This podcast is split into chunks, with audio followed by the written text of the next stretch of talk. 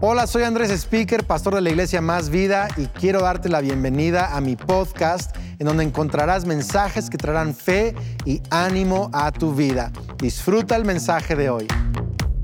Bienvenidos de nuevo a Más Vida en todos los campus, en cada casa, en cualquier lugar donde están conectados. Bienvenidos el día de hoy a Más Vida.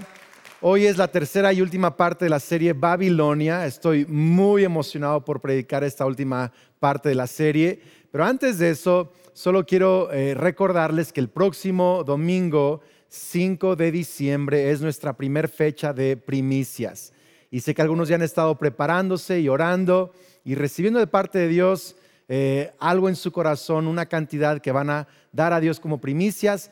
Eh, la segunda fecha es en enero, pero si tú ya estás listo ahora en diciembre, en todos los campus puedes traer tu primicia y el equipo pastoral vamos a orar por ti y por el 2022, que Dios va a hacer cosas por su espíritu en tu vida. Amén. Increíble. Pues hoy estamos entonces en la tercera y última parte de la serie Babilonia y quiero leer Daniel capítulo 6. Vamos a leer varios versículos, una historia de la cual ya he predicado antes y que muchos ya conocen pero quizá hoy vamos a ver una perspectiva fresca en cómo es que tú y yo podemos, y Dios quiere usarnos para realmente hacer la diferencia en nuestra ciudad y enfrentar diferentes eh, temores y situaciones difíciles en nuestra vida. Ok, Daniel capítulo 6, verso 1.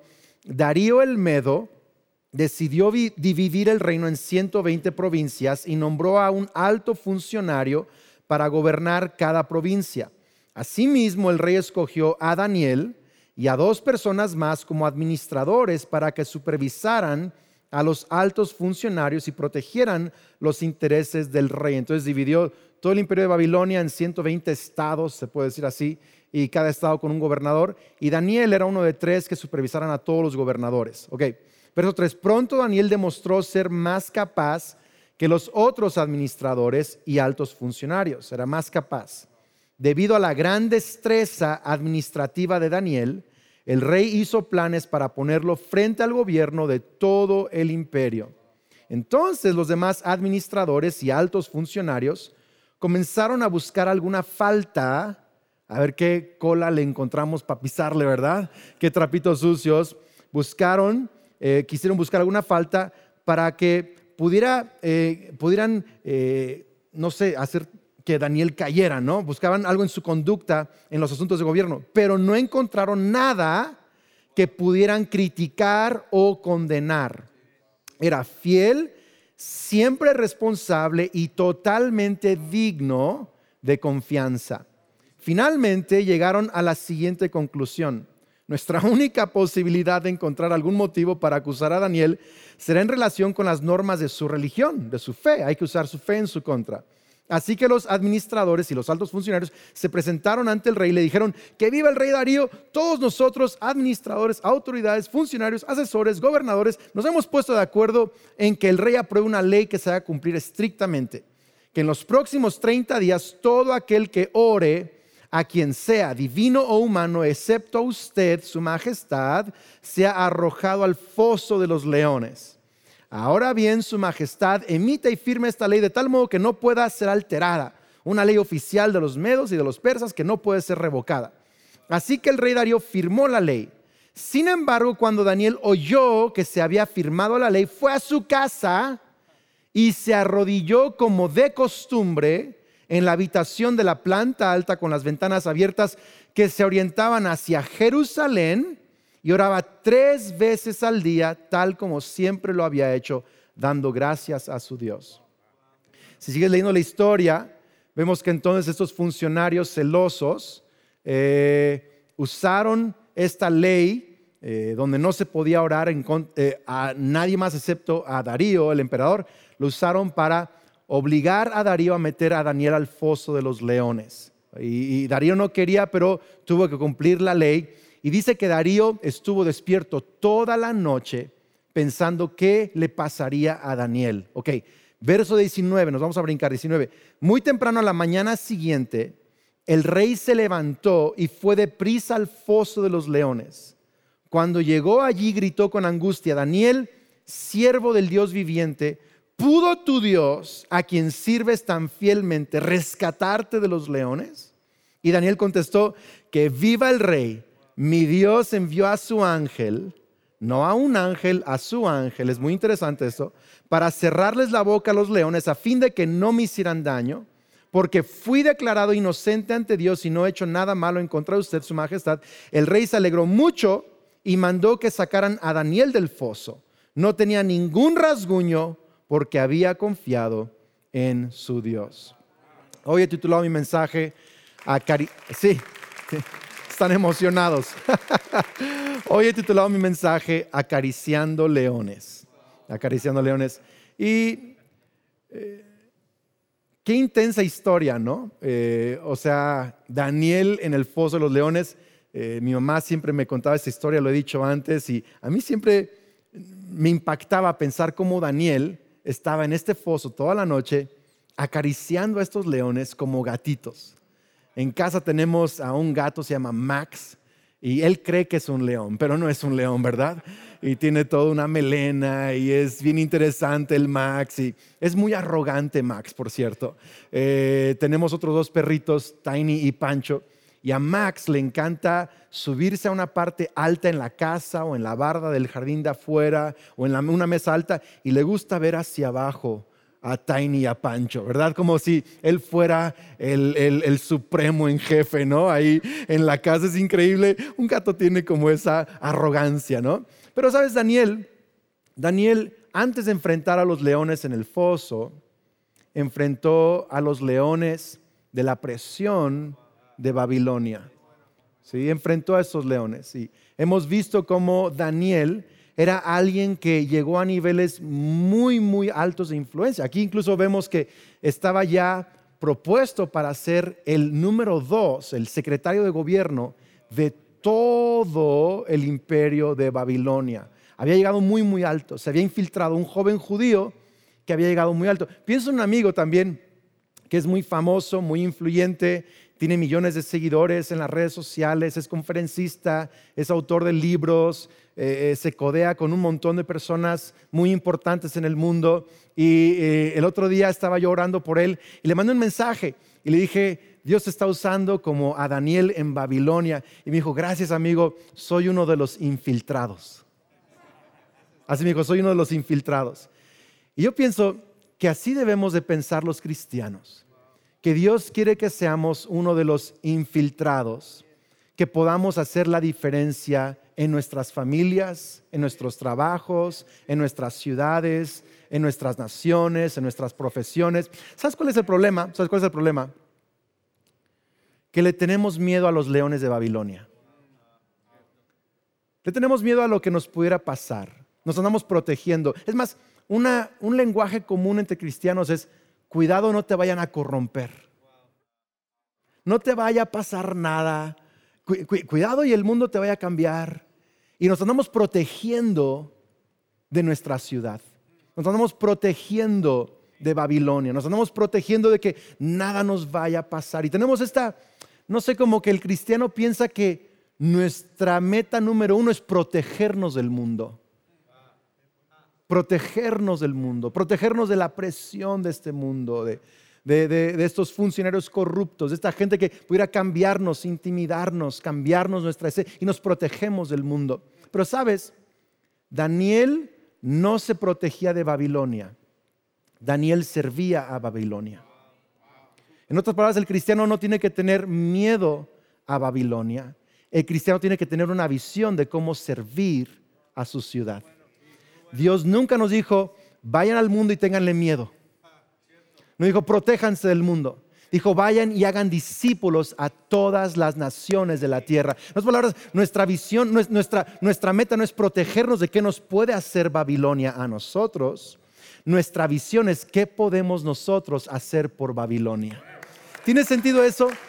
Me encanta eso. Daniel no vivía, no vivía con este temor de, me va a afectar, me va a cambiar, me va a frenar. Más bien vivía con la visión, ¿cómo puedo servir a Dios en este lugar? Pero es que hemos visto a cristianos, Andrés, que, que han perdido su fe, que han perdido el rumbo, que, que, y, yo, tengo miedo y ¿cómo, ¿cómo puedo hacerle para mantener, para mantener mi fe y al mismo tiempo ser un infiltrado, alguien que, no, que no es afectado por los leones de esta cultura y de esta ciudad. ¿Cómo lo hacemos? Bueno, tenemos que eh, aprender y meditar en tres principios que Jesús enseñó que Daniel ejemplifica perfectamente en esta historia. Y son los principios que Jesús nos enseña en Mateo capítulo 5. El principio de la sal, de la luz y de la persecución. Fíjate lo que dice Mateo 5, dice, Dios bendice a los que son perseguidos por hacer lo correcto, porque el reino del cielo les pertenece. Dice incluso alégrense cuando hablen mal de ustedes y los persigan. Luego el verso 13 es el, es el mismo contexto. Ustedes son la sal de la tierra. Pero ¿para qué sirve la sal si se ha perdido su sabor? ¿Pueden lograr que se vuelva a ser salada? La descartarán y pisotearán como algo que no tiene ningún valor. Verso 14, ustedes son la luz del mundo, como una ciudad en lo alto de una colina que no puede esconderse. Entonces Jesús dice, ustedes son, son la luz, son la sal y serán perseguidos. Le digo otra vez para que se animen. son la sal, son la luz y serán perseguidos. Y tenemos que entender estos tres principios para poder ser como Daniel en nuestra cultura. Primero, quiero empezar con la sal, con el concepto de sal. Número uno, la sal se esparce y se involucra.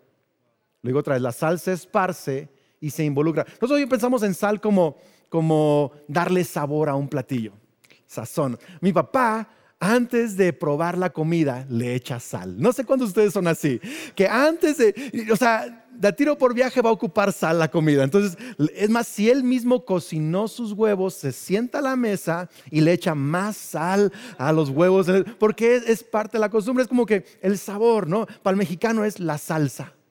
No podemos comer sin salsas, ¿verdad? Cuando yo voy a Colombia o algún otro país en Latinoamérica, es, es un poquito frustrante porque no hay salsas, ¿verdad? El mexicano queremos echar salsas a todo, limón a todo, sal a todo, pero, pero hoy pensamos en eso como la, función de la sal es traerle sabor.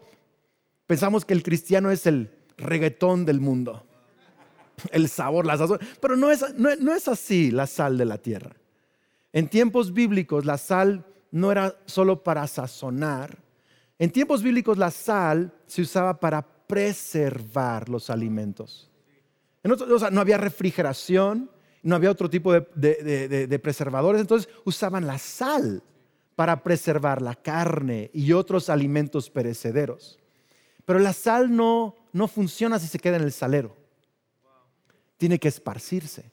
Entonces la sal se esparce y se involucra, se mete a las áreas donde pudieran sufrir deterioro o corrupción sin la presencia de la sal. ¿Tiene sentido eso? Jesús cuando, Jesús salió de su trono, sal, fue esparcido, enviado y se involucró.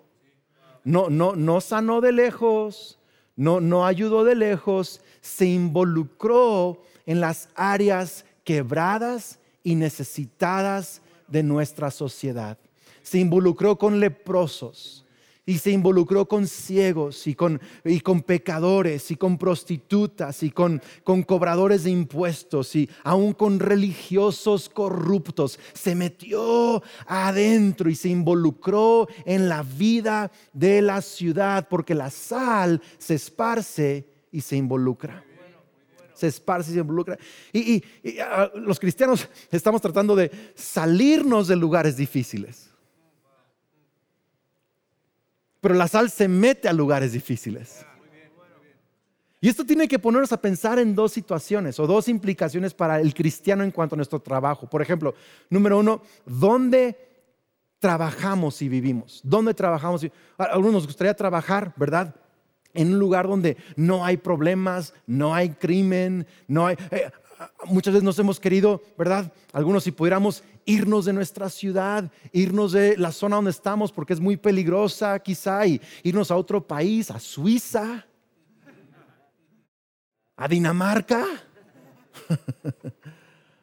Pero la sal se mete a los lugares difíciles. Entonces, ¿dónde trabajamos? ¿Estamos solo buscando trabajar en lugares fáciles?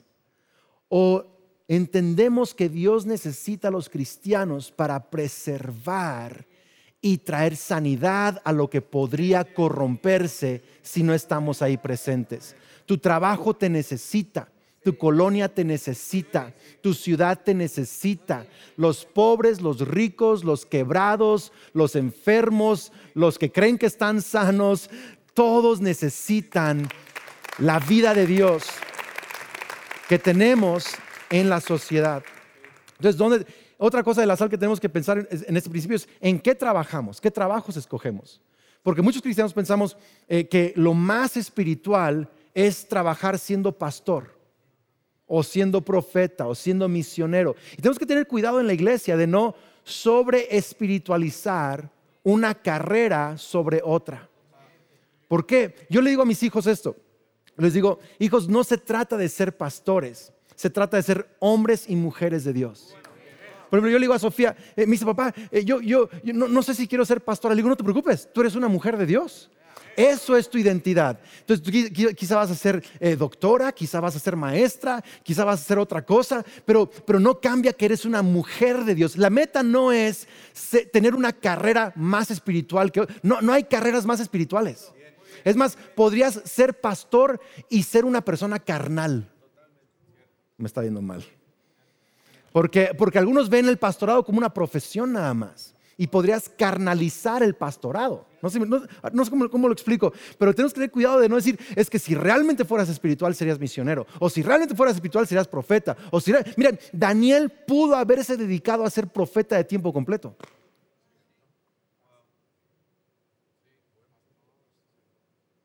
Pero fue un profeta que se dedicó a ser servidor público de tiempo completo.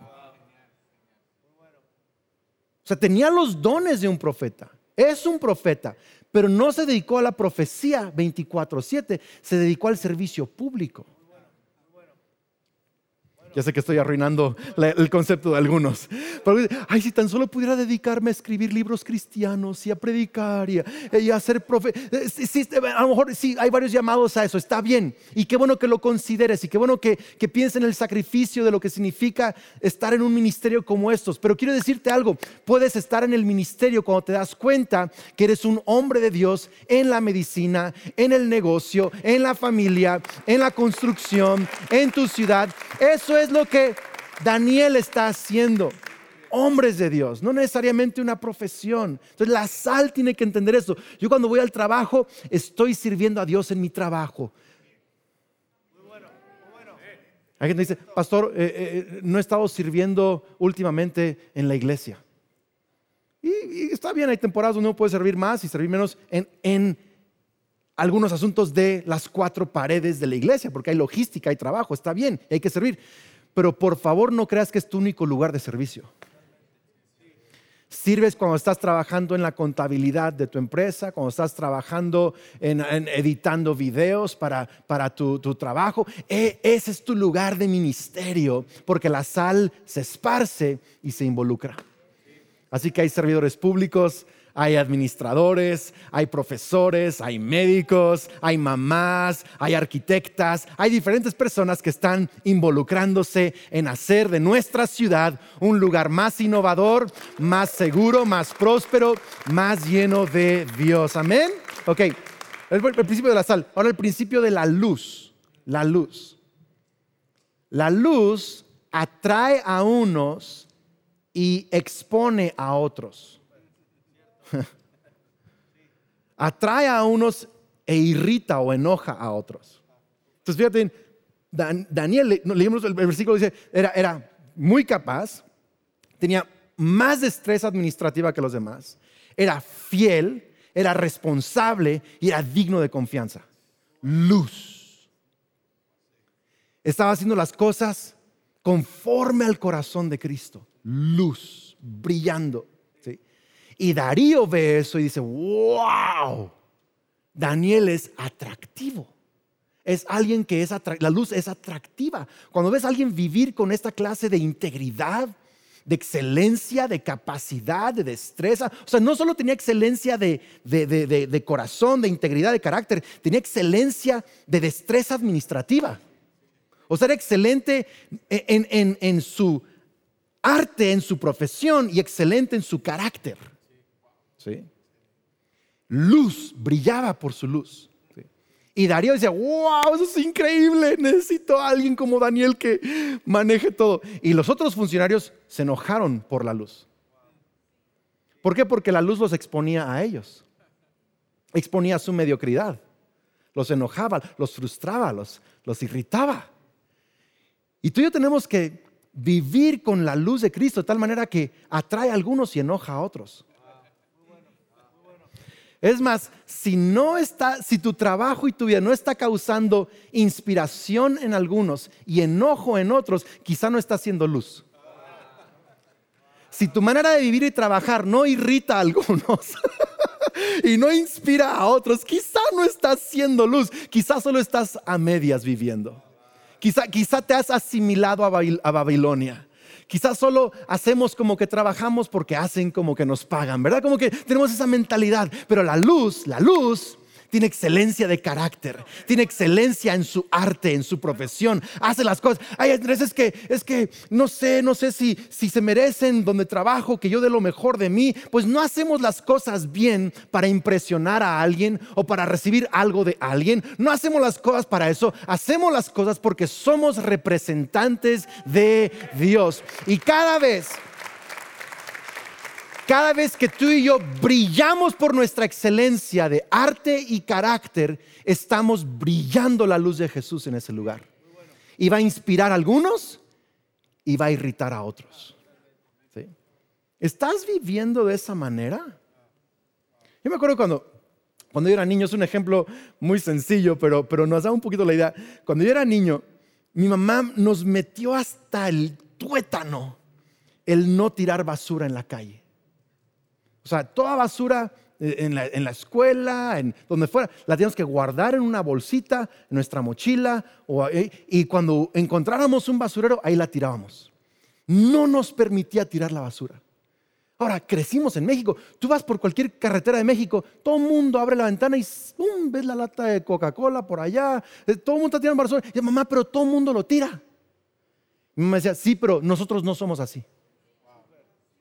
Me acuerdo que una vez estábamos en un, yo, tenía como 10 años, estábamos en un, en un partido de fútbol de como interligas de escuelas, ¿sabes? De niños.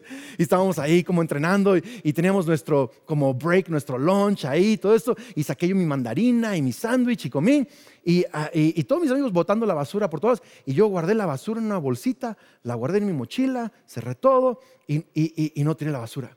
Al día siguiente en la escuela, el director de la escuela, enfrente de todo el salón, se puso ahí Señores, necesitan ser más como speaker. Ayer que estuvimos en el partido, ni una sola basura tiró. Y todos los demás tiraron su basura por allá. Dice, qué padre, el director me está reconociendo. Sí, pero saliendo de la clase, mis amigos me tiraron durísimo. Ay, sí, te sientes mucho y caralá, y el, niño bueno del salón y quién sabe qué tanto. ¿Por qué? Porque cuando haces las cosas de una manera que nadie más las está haciendo, atrae a algunos, inspira a algunos, pero va a enojar a otros. Pero quiero animarte a algo, seamos luz y estemos dispuestos a inspirar y también a irritar. No lo hacemos para irritar ni para inspirar, lo hacemos para representar a Cristo Jesús en medio de nosotros. Y, como, como la luz inspira e irrita, eh, inspira, atrae y expone, entonces tenemos que prepararnos para la persecución. Quiero que anotes esto número 3. La persecución nos identifica con Cristo.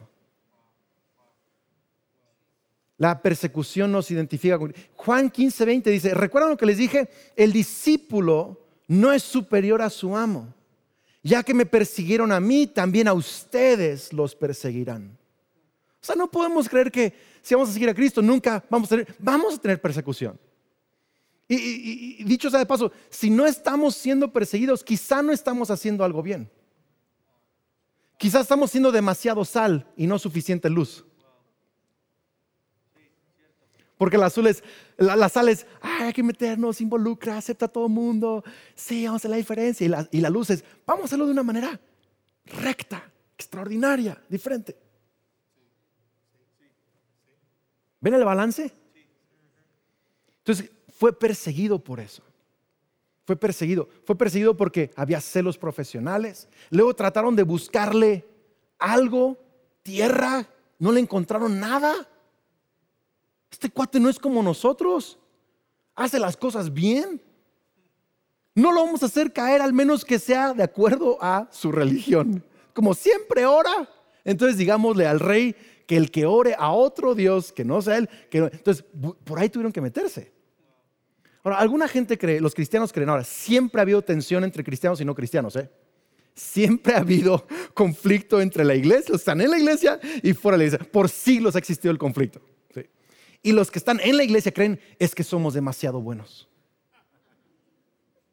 Por eso el mundo nos odia. Y la verdad es que no, no somos todos tan buenos como Daniel. Es la verdad. Es la verdad. Los de afuera de la iglesia dicen, los, eh, o sea, tenemos conflicto con los cristianos porque son hipócritas. al revés. Nosotros creemos que nos persiguen por ser buenos. Ellos se irritan con otros porque eh, piensan que hay puros hipócritas. No sé de cuál seas tú, si adentro, si afuera, no sé cuál sea tu mentalidad. Pero quiero decirte esto, ni los que están dentro de la iglesia son tan buenos como creen, ni son tan hipócritas como los que están afuera creen de ellos. No, no, la mayoría de cristianos no son hipócritas. Sí hay hipócritas. Pero yo quiero proponerte que la razón principal por la cual los cristianos somos perseguidos no es tanto por nuestra bondad o por la hipocresía, es porque somos raros. Pero en buena onda raros, no, no, no raros, sino somos un poquito incomprensibles o muy incomprensibles. Es como que hay cosas de nosotros que no se entienden. Lo, lo, de esta manera. O sea, Daniel tiene lo mejor de Babilonia. Tiene el mejor puesto en Babilonia. Tiene de las mejores casas en Babilonia. Tiene los mejores salarios y fama en Babilonia. Sin embargo, Daniel no tiene su identidad plantada en Babilonia. Él todos los días abre las ventanas de su casa que dan hacia la ciudad de Dios y anhela la ciudad de Dios. Porque su alma está plantada en la ciudad de Dios, no en Babilonia. Entonces, ven, esta gente lo ve y dice, nosotros necesitamos dinero para sentirnos importantes. Él, él anhela la ciudad de Dios. Él tiene dinero, pero no define su, su identidad. Nosotros necesitamos fama para sentirnos importantes. Él la tiene, pero su corazón está en la ciudad de Dios. O sea, el hecho de que tú y yo somos ciudadanos de esta ciudad, pero ciudadanos del cielo, significa que podemos servir a la ciudad porque no nos interesa lo que a la ciudad le interesa. Vivimos de una manera diferente. No sé cómo, no sé cómo explicarlo. ¿Tiene sentido esto? En Génesis 11:4, cuando estaban construyendo la torre de Babel, dice así: y dijeron, vamos, edifiquémonos una ciudad y una torre cuya cúspide llega al cielo y hagámonos un nombre, hagámonos famosos. ¿Por qué mucha gente está en la ciudad y tiene una profesión y tiene una carrera y quiere llegar alto? Porque quieren hacerse un nombre a ellos mismos.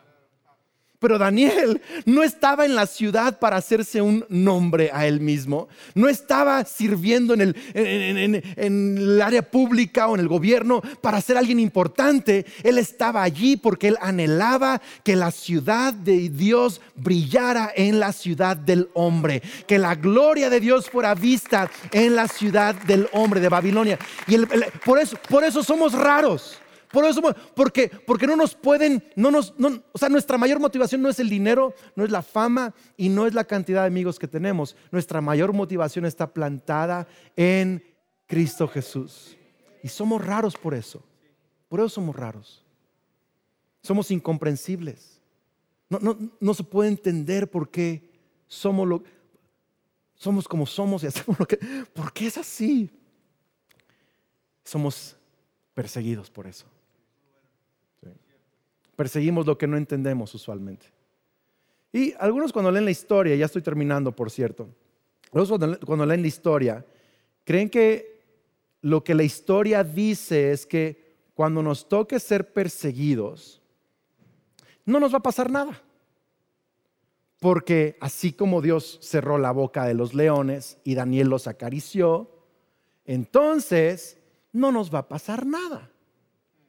Pero ¿qué entonces le dirías a los primeros cristianos de la iglesia que fueron perseguidos por Roma, asesinados en coliseos por leones?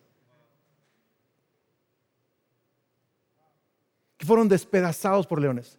¿Cómo crees ellos que interpretaron la historia de Daniel cuando fueron devorados por leones físicamente?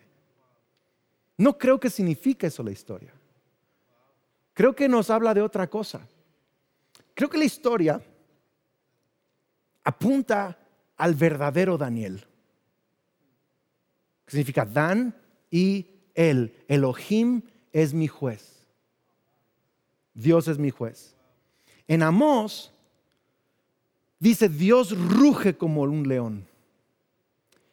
Y en la Biblia te vas a encontrar con dos tipos de, de leones que rugen. La justicia de Dios y la naturaleza corrupta, caída, que ruge en contra de Dios, en contra de la iglesia. Jesús fue a la cruz y enfrentó la justicia de Dios. Los verdaderos leones los enfrentó Jesús. Él fue despedazado por la justicia de Dios.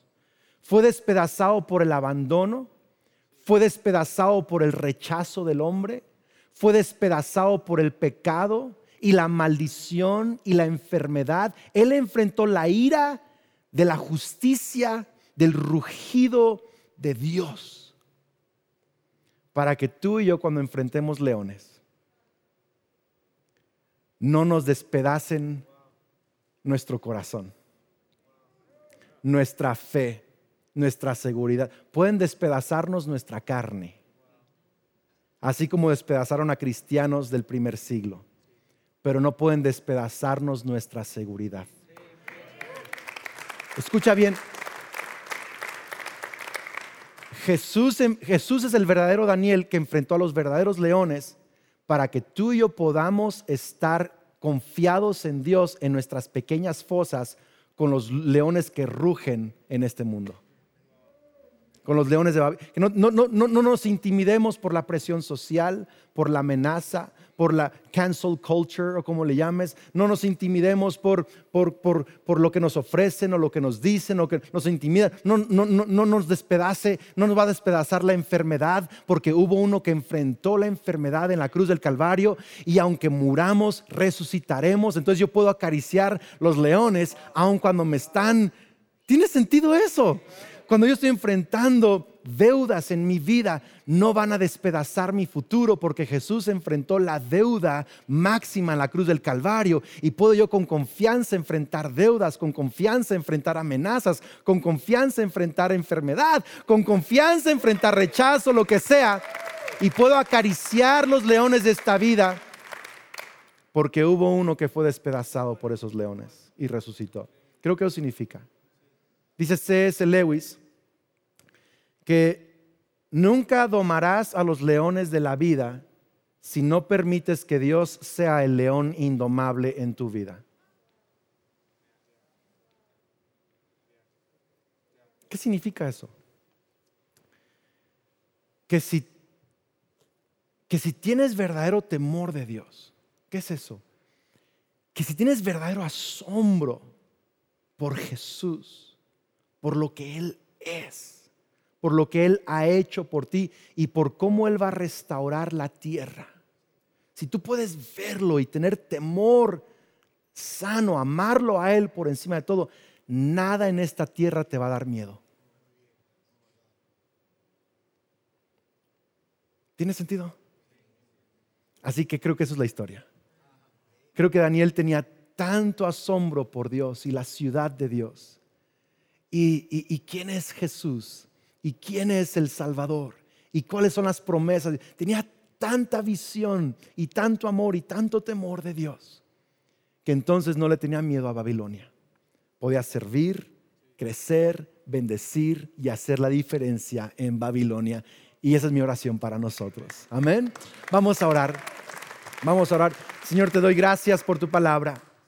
Gracias Dios porque Jesús enfrentó los verdaderos leones para que nosotros pudiéramos con confianza enfrentar nuestros leones y no ser despedazados. Señor, te doy, te doy gracias. Te pido que si estamos poniendo nuestra confianza en otra cosa, si le tenemos miedo a lo que, a la opinión de la gente, si, si le tenemos asombro a, los, a lo que este mundo llama valioso, al dinero, a la fama, a la posición. Señor, que, que hoy nos ayudes a ver a Jesús y la ciudad de Dios, las promesas de Dios como lo mejor, lo primero, lo más valioso en nuestras vidas. Que ahí esté sembrada nuestra identidad, nuestra alma, que, que ahí esté plantada para que podamos servir con un corazón lleno de confianza, con un corazón lleno de, excelencia, lleno de amor, lleno de paz a esta ciudad que necesita la luz y la sal de Cristo. En el nombre de Jesús. Amén. Increíble. ¿Pueden dar otro fuerte aplauso a Cristo Jesús? Quiero animar a todos los que me están viendo en línea o escuchando en casa, en alguna parte del mundo Quiero animarte a hoy entregar tu vida a Cristo Jesús.